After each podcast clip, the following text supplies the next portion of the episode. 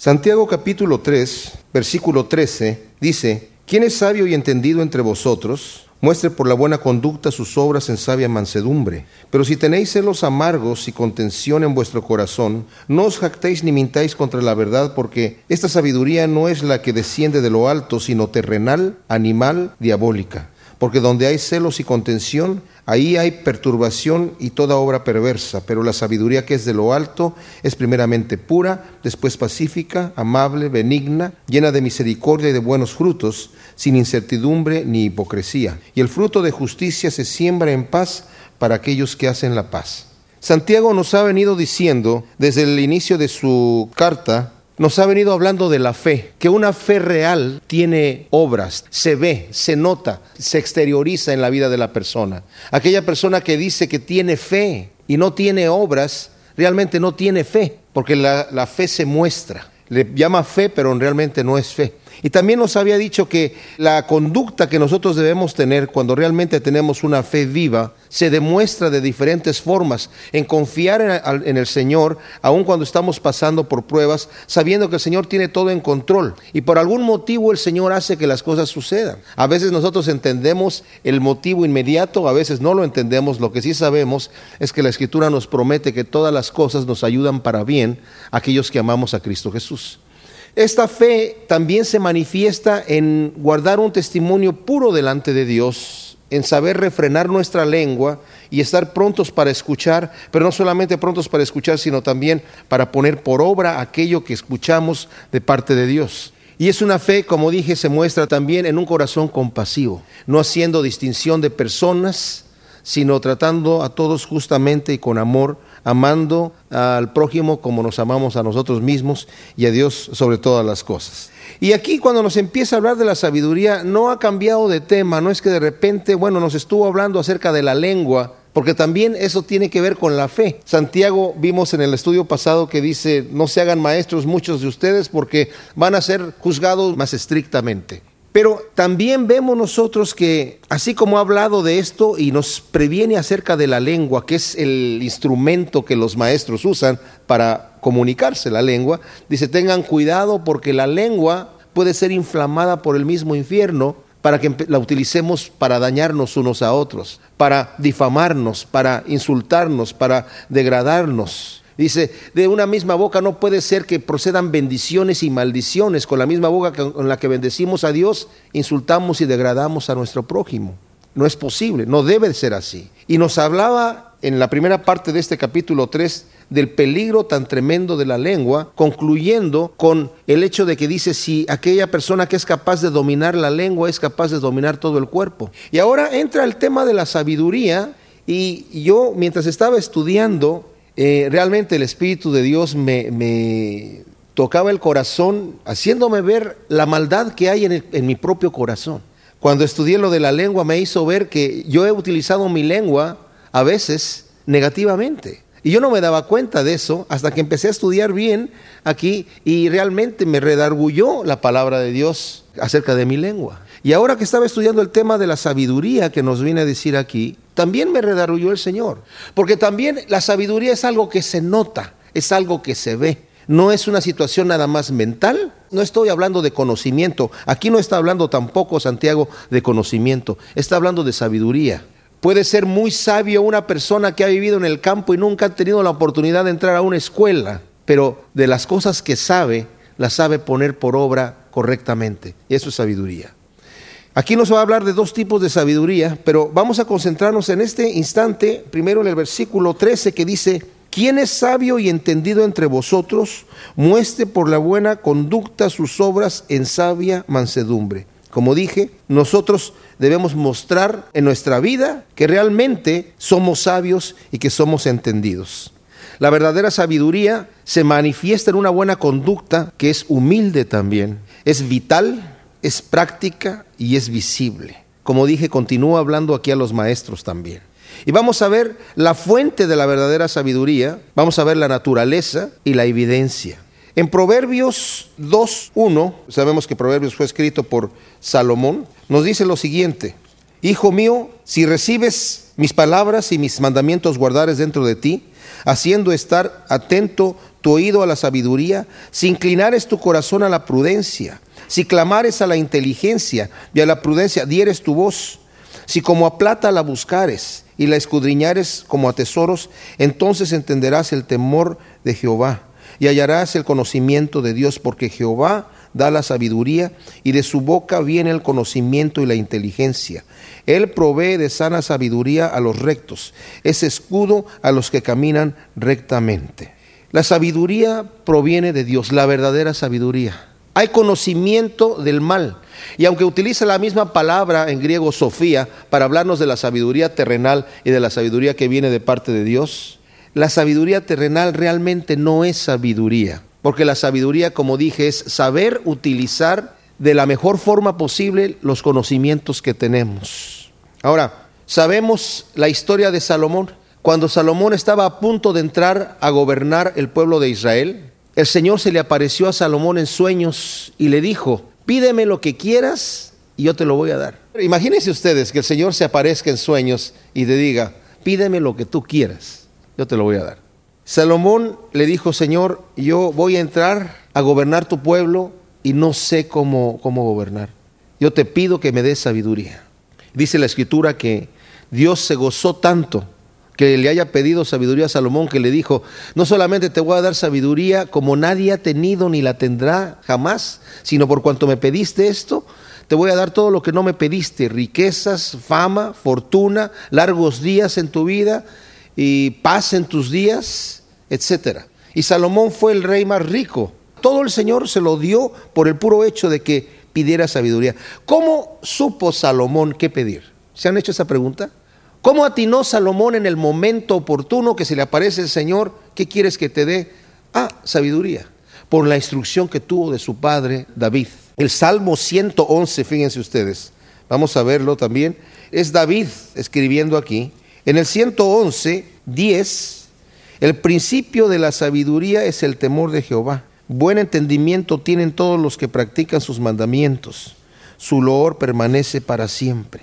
El temor del Señor es el principio de sabiduría. Y si nosotros vemos Proverbios 1, 7, nos dice así, el principio de la sabiduría es el temor de Jehová, los insensatos desprecian la sabiduría y la enseñanza. David ha sido criticado mucho de que no fue un buen padre, que no supo educar a sus hijos y que por eso sus hijos se descarriaron, etcétera. Pero les digo una cosa, Salomón supo lo que había de, de, pedirle al Señor por el consejo de su padre, que también le dijo, sobre todas las cosas busca sabiduría. De la misma manera Salomón ahora a sus hijos en Proverbios los instruye y los exhorta a que pidan sabiduría, que adquieran sabiduría. Y como dije, es la verdadera sabiduría la que viene de Dios. Hay conocimiento también que no viene de Dios.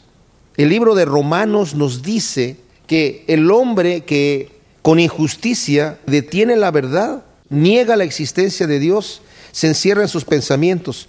En 1.18 dice, porque la ira de Dios se revela desde el cielo contra toda impiedad e injusticia de los hombres que detienen con injusticia la verdad. Porque lo que de Dios se conoce les es manifiesto, pues Dios se lo manifestó porque las cosas invisibles de Él, su eterno poder y deidad, se hacen claramente visibles desde la creación del mundo, siendo entendidas por medio de las cosas hechas, de modo que no tienen excusa. Pues habiendo conocido a Dios, no le glorificaron como a Dios ni le dieron gracias, sino que se envanecieron en sus razonamientos, y su necio corazón fue entenebrecido Profesando ser sabios se hicieron necios y cambiaron la gloria del Dios incorruptible en semejanza de imagen de hombre corruptible, de aves, de cuadrúpedos y de reptiles.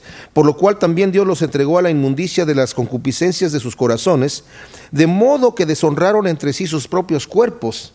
Y ya que cambiaron la verdad de Dios por la mentira, honrando y dando culto a las criaturas antes que al Creador, el cual es bendito por los siglos. Amén. Por esto Dios los entregó a pasiones vergonzosas, pues aún sus mujeres cambiaron el uso natural por el que es contra la naturaleza. De igual modo también los hombres, dejando el uso natural de la mujer, se encendieron en su lascivia unos con otros, cometiendo hechos vergonzosos hombres con hombres, y recibiendo en sí mismos la retribución debida a su extravío. Y como ellos no aprobaron tener en cuenta a Dios, Dios los entregó a una mente reprobada para hacer cosas que no convienen, estando atestados de toda injusticia, fornicación, perversidad, avaricia, maldad, llenos de envidia, homicidios, contiendas, engaños, malignidad, murmuradores, detractores, aborrecedores de Dios, injuriosos, soberbios, altivos, inventores de males, desobedientes a los padres, necios, desleales, sin afecto natural, implacables, sin misericordia, quienes habiendo entendido el juicio de Dios que los que practican tales cosas son dignos de muerte,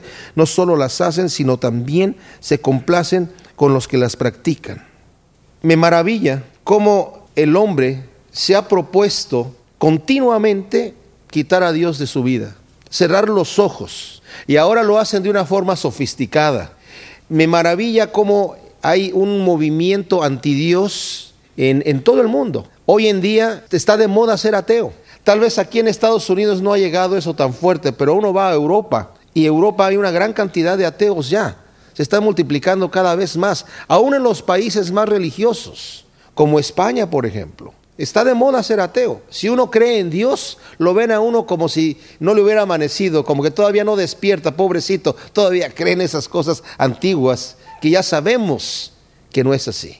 Estaba yo un día viendo un programa de televisión en España y había ahí un señor que no me acuerdo cuál era su oficio o su profesión, pero de ese tipo de gente que las personas creen que porque ya es una celebridad seguramente sabe mucho de todo. Y un joven por el chat que estaban conectados en el internet le llegó de Venezuela una pregunta, ¿qué piensa usted del diseño inteligente? O sea, de la creación, que hay un diseño inteligente. Es la posición que tenemos nosotros los que creemos que Dios, un Dios inteligente, hizo todas las cosas. Y este señor dice, bueno, esa es una, otra palabra más para decir creacionistas, ¿verdad? Los del diseño inteligente. No, dice, eso ya, ya está comprobado. Está comprobado que Dios no existe. Mentira. ¿Cómo van a comprobar eso? Dice, la evolución ya ha dado suficiente evidencia de que no, necesitamos a Dios. Lo único que necesitamos es tiempo. Si tenemos suficiente tiempo, todas las cosas sucederán, incluso nosotros. Somos una simple agrupación de moléculas formadas en forma caprichosa y estamos aquí. Esto no es sabiduría. Es como acabamos de leer en, en Romanos con injusticia de tener la verdad, simple y sencillamente porque, aunque veo la evidencia, aunque veo el diseño en las cosas creadas, porque la energía, la materia misma, no tiene en sí misma la capacidad de agruparse con la complejidad y la perfección que nosotros vemos en los diseños de los seres vivos. El ser humano yo creo que es el complejo más concentrado de lo que Dios ha hecho en su sabiduría en las cosas materiales. Tenemos órganos, tenemos aparatos en nuestro cuerpo sofisticadísimos, de lujo, para nosotros poder ver, para poder captar las imágenes que hay a nuestro alrededor, para poder escuchar los, los sonidos, para poder oler eh, los aromas. Y estudiando, analizando incluso cómo el Señor nos ha diseñado al ser humano, es una cosa impresionante, porque ustedes sabían que, por ejemplo, no escuchamos todos los sonidos. Nuestro oído tiene un caracol que discrimina todos aquellos sonidos que van a ser no deseables. Aunque a veces escuchamos cuando alguien tal vez con las uñas le hace así al pizarrón de la escuela, ¿verdad? O, sonidos que nos pueden eh, hacer sentir un poquito incómodos, ya está discriminando de cualquier manera el oído aquellos que no son armónicos. No vemos todas las gamas de colores, vemos las que necesitamos ver para disfrutar. Vemos del rojo al violeta y los infrarrojos y los ultravioletas no los vemos, solamente lo que necesitamos para disfrutar. El olfato, el poder recibir un ión que sale tal vez de una flor y que nuestro sistema sea capaz de digitalizar esa información para después llevarla al cerebro y que podamos nosotros gozar de eso. Nuestro olfato es muy limitado. Por ejemplo, los perros tienen un olfato mucho más fuerte, ¿verdad? Pero yo no pienso que los perros disfrutan tanto el olfato como lo disfrutamos nosotros. Porque a veces veo un perro que va caminando en la calle, ¿verdad? Y hay un pedazo de excremento ahí y se queda el perro ahí. Nosotros no haríamos eso de ninguna manera, pienso yo, a menos que estemos enfermos mentales, ¿verdad? Inmediatamente los hacemos a un lado, pero el perro, no sé el perro que está descubriendo ahí. pero se queda un buen rato ahí. Y nosotros, nuestro olfato, como es limitado, solamente nos ayuda a disfrutar las cosas que Dios nos ha dado. El ojo, por ejemplo, también es complejísimo, pero la forma en la que nuestro ojo humano es, ustedes saben que en la retina se proyecta la imagen a través del, lente que tenemos en nuestro ojo, que es otra sofisticación también, se proyecta en la parte de atrás y hay sensores que son cilindros y son iconos. Los sensores que son cilindros son muy sensibles a la luz, pero ven en blanco y negro y no ven el detalle. Los conos son los que definen el color, definen el detalle, pero necesitan mucha luz. Las aves, por ejemplo, no como las aves nocturnas como la lechuza y el búho, pero las aves como las gallinas y eh, el, el águila, el halcón, tienen puros conos en sus ojos y la mayoría de los pájaros, por eso es que cuando se va el sol, se mete el sol, los pájaros se duermen y hasta que sale el sol a cierto, a cierto nivel de luz es cuando vuelven a despertar porque no ven antes de eso. Pero cuando, lo que ven, cuando hay suficiente luz, lo ven perfectamente bien, con todo el detalle. Eh, los perros tienen y los gatos tienen solamente cilindros, ven en blanco y negro, borroso, pero pueden ver en la noche porque son muy sensibles a la luz.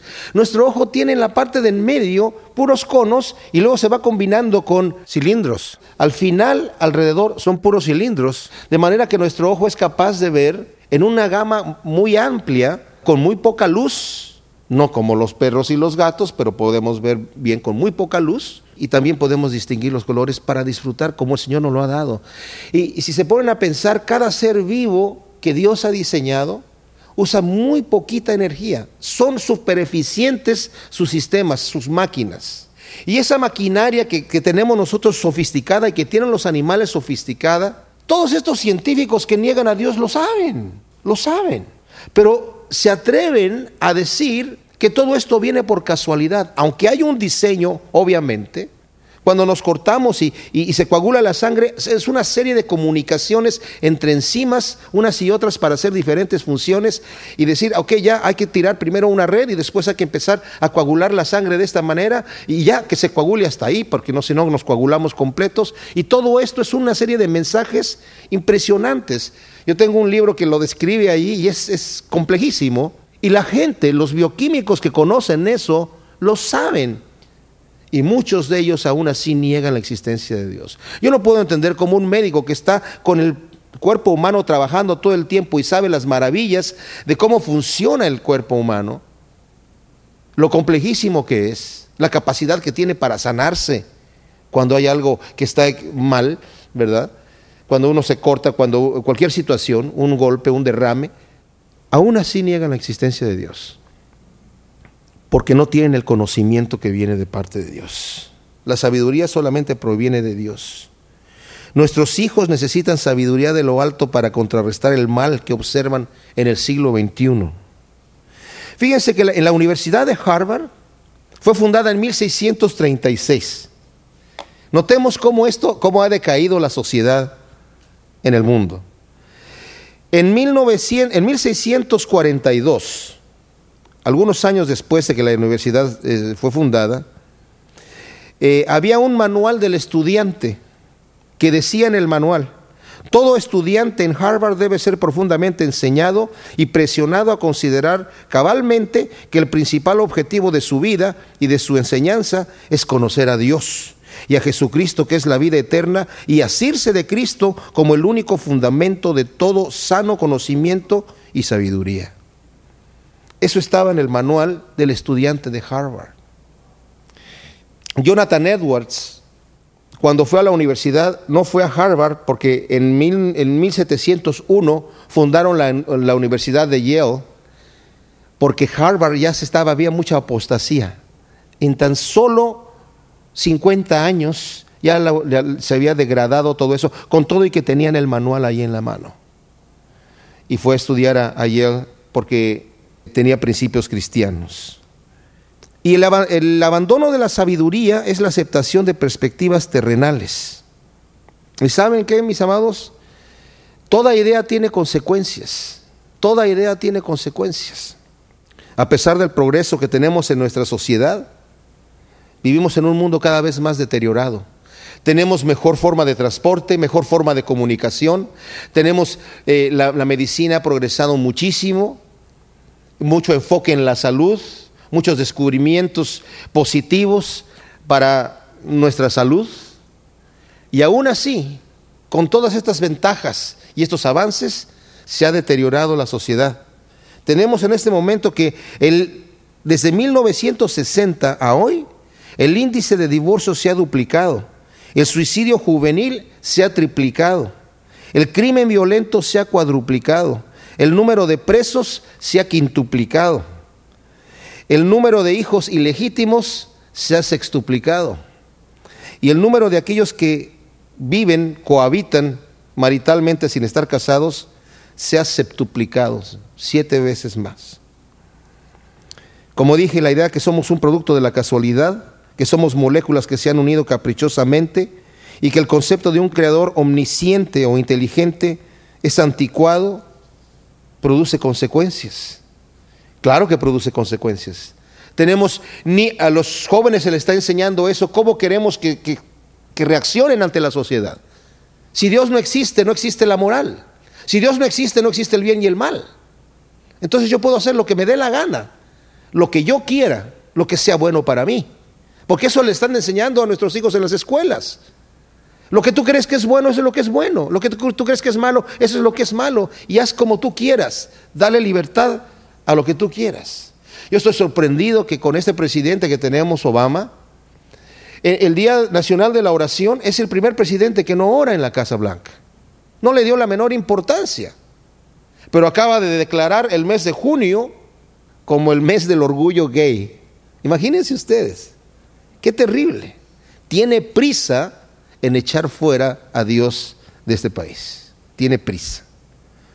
Quedan muy pocos científicos cristianos en posiciones claves. Hubo una película que hizo Ben Stein que se llama Expel, expulsado, que si la pueden ver se las recomiendo, de varios científicos que por el puro hecho de publicar que son cristianos, los han sacado de sus posiciones de trabajo o de sus posiciones de enseñanza en las universidades, diciendo tú ni siquiera debes, eres digno de llamarte científico si todavía crees en Dios, como si fuera una cosa absurda. Está prohibido hablar de Cristo en las escuelas públicas, está prohibido cuando esta nación fue fundada con preceptos cristianos. ¿Qué esperanza hay de un mundo donde la gente no tiene valores morales? Pues nada. Como dice Francis Schaeffer, lo vemos aún en el arte moderno. ¿Qué es ese cuadro? Pues lo que tú quieras, ¿qué sientes que sea? Pues no sé, yo veo aquí como un, un árbol. Ok, entonces es un árbol, lo que tú quieras. Ya no se define. Se manifiesta en el arte y en muchas cosas el hecho de que hemos quitado a Dios de nuestra vida. Y la televisión, pues, ayuda bastante ahora a infundir esos valores a nuestros hijos. Continuamos entonces en Santiago 3, 14. Voy a leer nuevamente del 13. Quien es sabio y entendido entre vosotros muestre por la buena conducta sus obras en sabia mansedumbre, pero si tenéis celos amargos y contención en vuestro corazón, no os jactéis ni mintáis contra la verdad, porque esta sabiduría no es la que desciende de lo alto, sino terrenal, animal, diabólica. Porque donde hay celos y contención, ahí hay perturbación y toda obra perversa.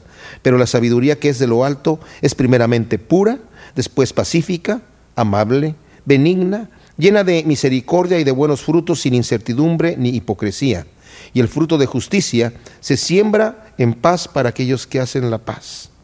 La sabiduría terrenal nos dice aquí, todavía le está hablando a los maestros, tengan cuidado lo que enseñan, tengan cuidado los principios que ustedes toman, porque son responsables. Alguien puede decir, bueno, pues si somos maestros cristianos, estamos a salvo. ¿Sí? ¿Será? ¿Será que todo lo que escuchamos del púlpito está bien? Pues no puede ser porque algunos se contradicen. Unos dicen una cosa y otros dicen otra cosa, entre comillas, en el nombre de Dios. Tenemos que discernir. La Biblia nos habla de falsos maestros, ¿verdad? A los cuales necesitamos nosotros eh, estar prevenidos, de falsos profetas. También tenemos que estar prevenidos. Y el enemigo ha entrado con eso. Ahora, aquí está el termómetro de saber si la sabiduría que tenemos es de Dios o es de el mismo infierno, como dice aquí, animal diabólica si hay celos amargos que producen envidias, si hay contención, discusiones infructuosas o divisiones. Fíjense lo que nos dice Proverbios 6, del versículo 16 al 19. Seis cosas aborrece Jehová y aún siete abomina su alma. Los ojos altivos, la lengua mentirosa, las manos derramadoras de sangre inocente, el corazón que maquina pensamientos inicuos, los pies presurosos para correr al mal y el testigo falso que habla mentiras y el que siembra discordia entre hermanos. Nos dice que seis cosas aborrece el Señor y la séptima es una abominación. O sea, la aborrece más que todas. Y la séptima es, después de que ha hablado de las manos que derraman sangre inocente y los pies presurosos para hacer mal, lo último es el que siembra discordia entre hermanos. ¡Wow! Saben que yo conozco personas que dicen, bueno, Cristo dijo, ama a tu enemigo, pero tú tienes que aborrecer a mi enemigo. Y una vez indagando a una persona que piensa así, y que le dice a sus amigos, si tú quieres ser mi amigo, tienes que aborrecer a ese fulano de tal. Y estoy hablando de ministros del Evangelio. ¿Y qué, versículo tienes ahí para respaldar lo que estás diciendo? Es que yo lo entregué a Satanás, con el tal ni aún comáis. qué terrible, ¿no? Sembrar disensión entre hermanos. Ahí debemos darnos cuenta, no importa el argumento que tengas, si estás sembrando disensión, si me estás poniendo en contra de mi hermano, esa sabiduría no viene de lo alto. Ay, ay, ay. ¿Quién se salva? A veces, por querer quedar bien nosotros, por presentarnos como justos, hablamos mal de alguien y se crea una disensión. Esa sabiduría no viene de lo alto. Es diabólica. La jactancia y la mentira también son nosotros características que nos dice aquí. No os jactéis ni mintáis contra la verdad. La jactancia y la mentira es un orgullo y gloria personal. Primera de Corintios 4, 7 dice, pues ¿quién te concede alguna distinción? ¿Qué tienes que no hayas recibido? Y si lo recibiste, ¿por qué te jactas como si no lo hubieses recibido? También yo he escuchado personas que dicen, soy el gran siervo de Dios. ¿Cómo hay gente que le gusta que le digan, siervo, pase para acá? Siéntese por aquí, el gran siervo del Señor. Y se jactan, se jactan como si no lo hubieran recibido como si la forma de hablar o de cantar o de tocar o de hacer lo que hagan el talento que Dios les haya dado como si viniese de ellos, cuando viene de parte de Dios. Qué terrible. Vemos los frutos de la sabiduría terrenal. Y eso lo va a hablar más adelante en el, en el capítulo 4, cuando nos habla de las guerras y todo eso. Vamos a ver de dónde vienen, cómo son los frutos que vienen de esa sabiduría terrenal. En la iglesia la sabiduría terrenal se introduce de manera muy sutil, muy sutil. No dice aquí viene la mentira, pero ¿cuál es parte de la sabiduría terrenal? Ese mensaje que exalta a la persona y que le hace sentir bien, eres gran cosa. Vive a tu máximo potencial. Dios quiere que seas rico. Pídele al Señor, decláralo, demándalo, reclámale. Empieza a confesar que eres millonario. Empieza a creerlo, empieza a vivirlo. Y en el nombre de Dios, entre comillas, están negando, contradiciendo las palabras que el Señor Jesucristo dijo, no hagas tesoros en esta vida, sino haz tesoros en el cielo. No busques el poder de las riquezas porque estás sirviendo a otro Señor y nadie puede servir a dos señores. Pero con esta sabiduría terrenal, diabólica, como nos dice aquí, de una forma sutil, están cambiando los papeles para que ahora sí puedas vivir, hacer raíces en este mundo y declarar. Solamente tienes que ponerle el sello de que es la voluntad de Dios, Dios quiere que yo sea rico y le vas a cubrir de la palabra fe para que se oiga más espiritual y ya estamos todos bien. Qué terrible, qué terrible. Y saben que, mis amados, este es el mensaje más popular en la iglesia hispana en el mundo. Es el mensaje más popular. Es increíble. Esta sabiduría, como dice aquí, no es sabiduría de lo alto. Primera de Corintios 5 dice, para que vuestra fe no esté fundada en la sabiduría de los hombres, sino en el poder de Dios. Sin embargo, hablamos sabiduría entre los que han alcanzado madurez y sabiduría no de este siglo, ni de los príncipes de este siglo que perecen mas hablamos sabiduría de Dios en misterio, la sabiduría oculta, la cual Dios predestinó antes de los siglos para nuestra gloria, la que ninguno de los príncipes de este siglo conoció, porque si la hubiesen conocido, nunca habrían crucificado al Señor de gloria. Después, en el 13 nos dice, lo cual también hablamos no con palabras enseñadas por sabiduría humana, sino con las que enseña el Espíritu, acomodando lo espiritual a lo espiritual. Pero el hombre natural no percibe las cosas que son del Espíritu de Dios, porque para él son locura y no las puede entender, porque se han de discernir espiritualmente. Y lo que nos está diciendo este, este pasaje es que simple y sencillamente la gente que rechaza el mensaje de Cristo, que nos dice, no pongas tus tesoros aquí en la tierra, sino en el cielo, y le parece eso mal, le parece eso absurdo, le, duele en el corazón no poder poner sus tesoros aquí en la tierra y está tratando de cambiar el asunto. Aquella persona que rechaza ese mensaje que dice, ama a tu enemigo, pon la otra mejilla, si te pide prestado, dale, no le niegues lo que te pide a tu enemigo. Ay, no, yo quiero a mi enemigo darle su merecido. ¿Y saben qué? Las personas van a empezar a hablar, a cambiar esas cosas, de manera que la Biblia nos dice que tengamos cuidado, porque la gente que tiene comezón de oír es la que se ha cansado de la sana doctrina, de la sana sabiduría que viene de parte de Dios, y ahora quiere dar gusto a su carne y va a ir a buscar en donde le prediquen que está bien vivir en la carne, que a Dios no le importa. Qué terrible. ¿Cómo es la sabiduría de lo alto entonces? Viene de Dios. Nos dice en el, ya nos había dicho anteriormente, en el primer capítulo, el versículo 5, si alguno tiene falta de sabiduría, póngase a leer libros. No. Búsquese un buen sabio que le aconseje. Pídala a Dios, el cual da a todos abundantemente y le será dada. La sabiduría viene de parte de Dios. Nuevamente nos dice el Salmo 111, el temor al Señor es el principio de la sabiduría. Y también nos lo dice Proverbios 1.7. Porque Jehová da la sabiduría y de su boca proviene el conocimiento y el entendimiento. Lo leemos ya en Proverbios. Nos dice que es pura. Esta sabiduría es pura, que viene sin contaminación, lo que vimos anteriormente. No tiene absolutamente nada de celos, no tiene absolutamente nada de contención, no tiene jactancia, no tiene mentira. Es sin contaminación es amable, es comprensiva, porque nos dice aquí, la sabiduría que es de lo alto, versículo 17, es primeramente pura, después pacífica, amable, benigna, llena de misericordia y de buenos frutos, sin incertidumbre, sin hipocresía.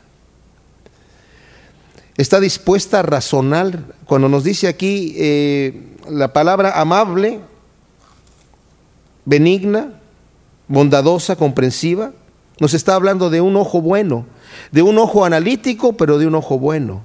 Y yo me maravillo cómo el Señor, conociendo nuestros corazones, nos ve con un ojo bueno. Si alguien es, tiene el derecho de observarnos y condenarnos, es el Señor. Pero cuando Jesucristo estaba aquí en la tierra, dice la Biblia, Él no se fiaba de ninguno porque conocía los corazones de los hombres. No se fiaba de ninguno. No obstante, le dijo a la mujer adúltera, ni yo te condeno, tus pecados te son perdonados. Sabiendo que tenía pecado en su vida. Porque es benigno el, el corazón de Dios, el ojo de Dios es benigno. Cuando nosotros venimos a pedirle perdón a Dios por un pecado cometido, el Señor no no nos insulta o no nos degrada como lo merecemos. No nos reclama. El Señor nos perdona y nos levanta. El Señor nos toma como la oveja que se ha descarriado. No es el pastor que llega y agarra palos a la oveja que se descarrió. ¿Por qué se descarriaste? Sino que la toma en sus brazos y la carga y la cuida y la lleva dentro de, del redil. Y nosotros debemos aprender de parte de Dios tener un ojo benigno, porque el Señor si le pedimos sabiduría va a ser así. En vez de empezar a criticar, en vez de ver a la persona que nos está haciendo daño o que aquella persona que tiene un problema empezar a verlo con un ojo crítico, lo voy a ver con un ojo bueno. Porque dice la Biblia, el Señor Jesucristo hablando, si tu ojo fuese bueno, todo tu cuerpo será lleno de luz, pero si tu ojo es malo, aún la luz, todo tu cuerpo estará en tinieblas. Y si la luz que hay en ti son tinieblas, ¿cuántas serán las mismas tinieblas? ¿Cuánto más tenebrosos serán las tinieblas para ti? O sea, si tu ojo es bueno, si todo lo estás viendo por el lado bueno, desde el buen sentido de las cosas, con benignidad, vas a ver las cosas como son, tu cuerpo va a estar lleno de luz. Pero si empiezas a ver con un ojo crítico, con un ojo malvado, empezar a juzgar a la persona, vas a estar lleno de tinieblas y aquello que era luz lo vas a ver como tinieblas. Y al rato nos encontramos juzgándonos unos a otros cuando el Señor dice, no critiques al otro siervo, porque no es tu siervo, es un, es un siervo ajeno, me está sirviendo a mí, dice el Señor. Y, tú ves que dices, pero es que se va a caer. No, no, no, no, no, no caerá. Porque yo el Señor es capaz de sostenerlo. Yo soy capaz de juzgar a alguien porque lo veo que está un poquito tambaleándose y criticarlo. Esto no quiere decir que debo yo de cerrar los ojos a las cosas que son claras. No quiere decir que nunca, nunca tengo yo que ver algo y decir eso está mal. De hecho, más adelante el mismo Santiago nos va a decir en el 4.4, oh almas adúlteras, ¿no sabes que la amistad del mundo es enemistad contra Dios? Cualquiera que se declara amigo del mundo se constituye enemigo de Dios. O sea, tengo que tener un ojo crítico para las cosas que realmente no me convienen, pero tengo que tener un ojo bueno, tengo que tener un ojo que esté lleno de luz para poder discernir las cosas en la compasión y en el amor de Dios. Ahora, como dije, no debemos estar dispuestos a razonar y ser eh, sumisos, pero no con el peligro de cometer eh, error. También está llena de misericordia, nos dice aquí. Esta sabiduría es llena de misericordia. Nosotros no merecemos la misericordia de Dios, dice en Lamentaciones 3:22, que si no fuese por la misericordia de Dios, todos ya estaríamos consumidos. Y también nos dice el Señor en Mateo 5, 7, bienaventurados los misericordiosos porque ellos alcanzarán misericordia. Y luego nos pone un ejemplo de ese rey que le perdona a este eh, siervo que le debía diez mil talentos, una cantidad impagable, impagable, de muchísimos millones. Y dice, cuando vio que no le podía pagar, le dijo, mira, no me debes nada. Y luego este siervo salió afuera y tomó a uno de sus compañeros y lo empezó a ahogar y a, presionar, págame lo que me debes. Y su compañero le dijo, eh, no tengo, pero te lo pagaré después. Y, y, era una cantidad mínima, que sí le pudo haber pagado. Y lo echó a la cárcel a su compañero. Y después los demás siervos le dijeron al rey lo que había pasado y el rey lo mandó llamar y le dijo, siervo malvado, que no, no te perdoné una deuda que tú no ibas a poder pagar jamás porque me rogaste. ¿No debiste haber hecho lo mismo con tu compañero que te debía tan poca cosa? Ahora, ahora no te perdono. Porque tú no tuviste misericordia, ahora no vas a alcanzar misericordia. Bienaventurados los misericordiosos, porque ellos alcanzarán misericordia. ¿Y qué quiere decir misericordia? Misericordia quiere decir no dar el castigo merecido, no pagar el castigo merecido. Pero es que se lo merece, sí, pero pásalo por alto. Pasarlo por alto es la misericordia. Es que me van a ver la cara de tonto. Entonces que me vean la cara de tonto es la misericordia. La misericordia es pasar por alto el agravio. ¿Por qué? Porque mi Padre Celestial ha pasado por alto todos mis agravios y envió a su Hijo a morir en la cruz por mí. ¿Y no queremos todos alcanzar misericordia? Por supuesto que sí. Y necesitamos ser misericordiosos, no guardar rencor con nadie. Es muy sano hacer un examen de conciencia y empezar a pensar todas las personas que nos han causado algún daño y orar por ellos, perdonarlos en nuestro corazón y bendecirlos en nuestro corazón. Orar para que el Señor los bendiga y empezar a amarlos en nuestro corazón. Porque el Señor así nos amó, siendo enemigos de Dios, nos amó de esa manera.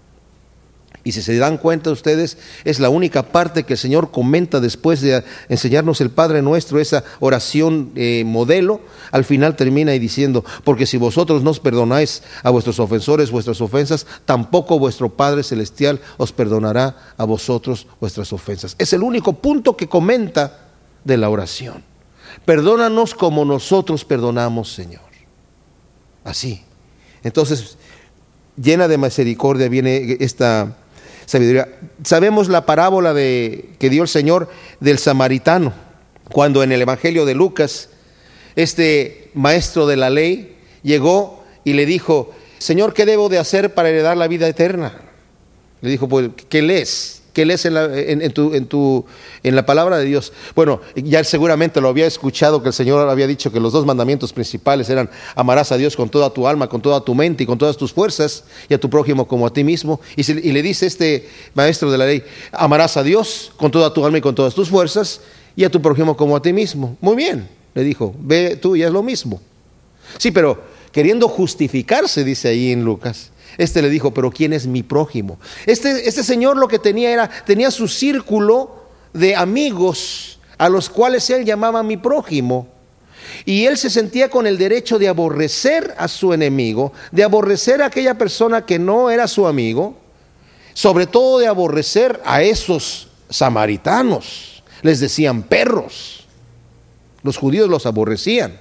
Al Señor Jesucristo cuando lo quisieron insultar le dijeron, ¿no te dijimos que tú tienes demonio y que eres samaritano? O sea, sabían que no era samaritano, que había, venía de Nazaret, pero se lo decían como un insulto.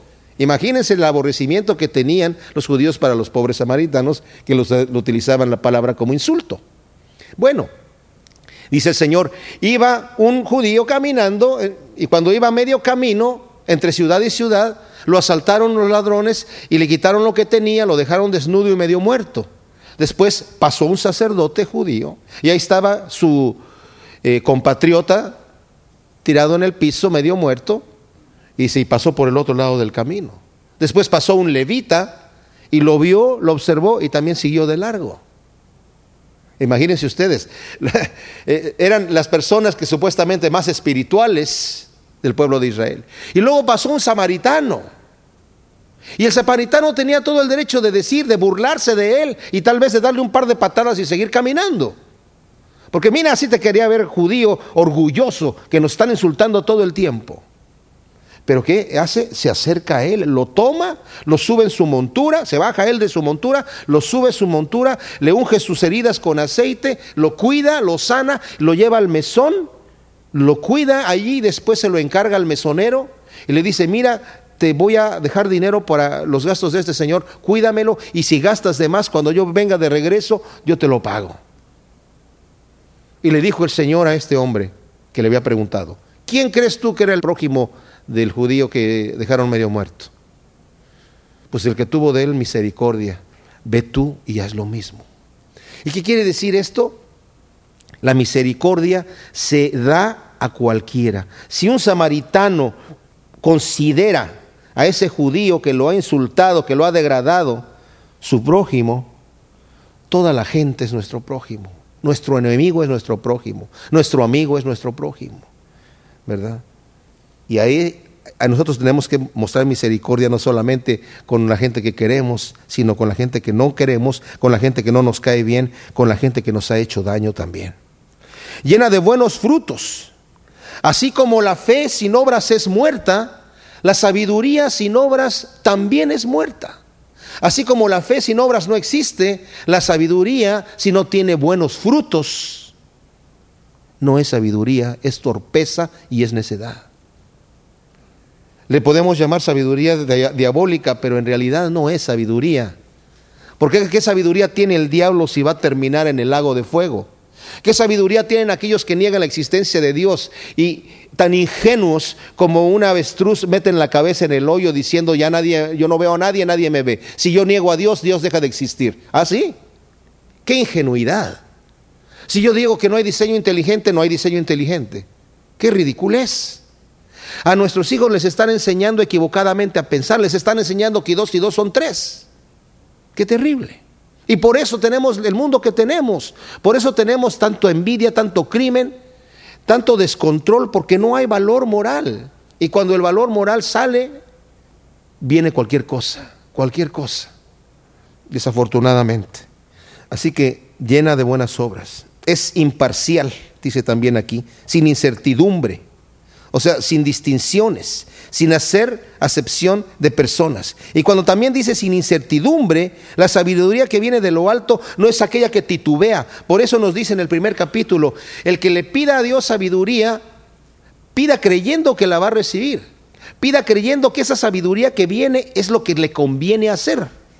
Porque aquella persona que es de doble ánimo y que está titubeando, no sé si lo voy a hacer o no, ya el Señor ya me dijo por qué estoy pasando por estas pruebas, pero yo no sé si quiero hacer lo que el Señor me está, lo que estoy entendiendo que quiere que yo haga. Dice, no piense esa persona que va a recibir del Señor alguna respuesta, porque su corazón no es recto. Como ese César que, esa oración famosa de, de César que decía, del César romano, Señor, límpiame, quítame mis vicios, pero todavía no. Mañana. Señor, eh, ayúdame a, a dejar tal o cual situación, tal o cual pecado, pero hoy no, mañana. ¿Ustedes creen que Dios va a resolver, va a responder ese tipo de oración? Es inconstante en todos sus caminos. Bueno, la sabiduría de, que viene de lo alto es sin incertidumbre y es sincera sin hipocresía. Es real en su móvil, en su motivación. Su motivación es correcta. Así que, en conclusión, tenemos que con frutos apacibles de humildad viene el conocimiento de quién soy yo y quién es Dios. Yo soy humilde cuando me comparo con el Señor, cuando estoy delante de Él y me doy cuenta de quién es Él y quién soy yo. ¿Quién soy yo? Yo soy un pecador. Y no me debo de considerar superior a nadie, no puedo si me comparo con el Señor, sino a los demás superiores a nosotros mismos. Dice Filipenses 2.3, no hagáis nada por rivalidad ni por vanagloria, sino estimad humildemente a los demás como superiores a vosotros mismos. Pidámosle al Señor que nos ayude a tener frutos de buenas obras en nuestra vida, porque continúa diciendo al final, el fruto de justicia se siembra en paz para aquellos que hacen la paz. Ese es el fruto, el fruto que la sabiduría que viene de lo alto produce nuestras vidas. Señor, te damos gracias por tu palabra y te pedimos que tú, Señor, permitas que en nuestra vida podamos nosotros tener este fruto de paz, este fruto de justicia, este fruto de bondad, Señor, para agradarte en todas las cosas y para poder representarte justamente delante de un mundo caído, Señor, delante de un mundo que cada día está echando fuera el concepto de conocerte a ti, Señor. En nombre de Cristo Jesús te lo pedimos. Amén.